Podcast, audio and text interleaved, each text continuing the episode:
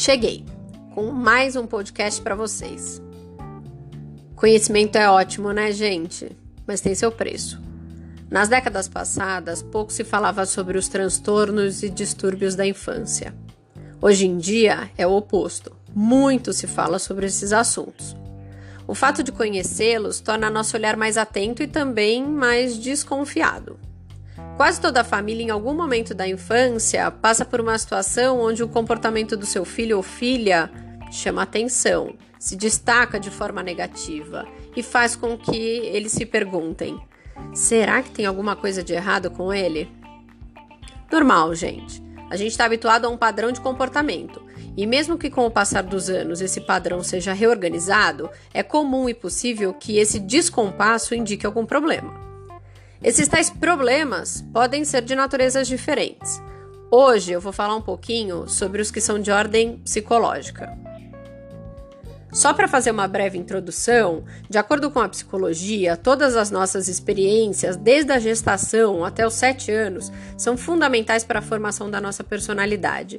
Sendo assim, quando por algum motivo essas experiências são traumáticas, poderão existir sim questões que pedem o acompanhamento de um profissional. Então vamos lá. Vou começar com os indícios que podem ser observados dentro de casa. Isolamento. Crianças que sem um motivo aparente começam a se distanciar dos familiares. E aí eu tô falando de pai, mãe, irmãos, avós, de núcleo familiar. Mudanças repentinas de humor. Mas nesse caso é preciso tomar cuidado, porque nós temos vários outros elementos que podem contribuir para essa mudança de humor, como por exemplo o uso excessivo de eletrônicos. Então, se você reduziu esse uso, não existe nenhum outro conflito estabelecido entre os pais, como a possibilidade de uma separação, e ainda assim a criança tem alteração de humor frequente, vale uma investigação. Crianças que se machucam propositalmente, que puxam o próprio cabelo, que se riscam com força com o lápis, que se arriscam usando objetos cortantes, sem dúvida estão dando sinais de que precisam de ajuda. Medo recorrente de algo que antes não temia, deixar de dormir no próprio quarto, não querer ficar sozinho, nem sequer para ir ao banheiro. Esses também podem ser indícios de que algo não vai bem. Desconforto físico.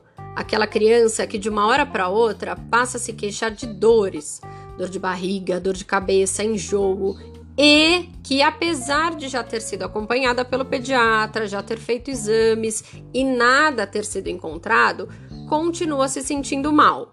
Isso pode significar que ela está respondendo de uma forma fisiológica a questões emocionais. E por fim, a ingestão compulsiva de alimentos ou a perda de apetite. Então, aquela criança que come mais do que devia de uma forma descontrolada ou aquela que se recusa a comer aquilo que antes comia com facilidade. Agora, muita calma nessa hora. Toda criança está sujeita a passar em algum momento por algumas das situações mencionadas. Mas a grande questão é quanto tempo isso dura e com que intensidade acontece. Comer menos, ficar mais agitado, ser descuidado com o corpo vez ou outra, não significa que seu filho tem um problema. Mas se isso é algo recorrente, se atrapalha a rotina, se impede que ele tenha uma vida saudável e feliz, daí sim você deve procurar ajuda. Qual o melhor caminho? Na minha opinião, o pediatra deve ser sempre a primeira pessoa a ser consultada.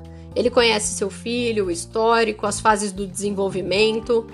Depois, se juntos vocês acharem necessário, daí você pode procurar um especialista, que pode ser um psicólogo, um psicopedagogo, um neurologista, enfim, aquele que conhece mais sobre o assunto em pauta.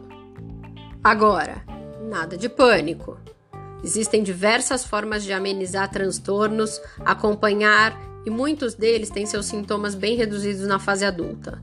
Só não dá para ter medo. Nada de fingir que não percebe o comportamento diferenciado, nada de ignorar as observações da escola, nada de evitar a verdade.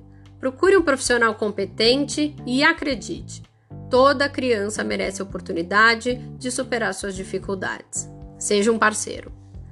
Beijo e até a próxima!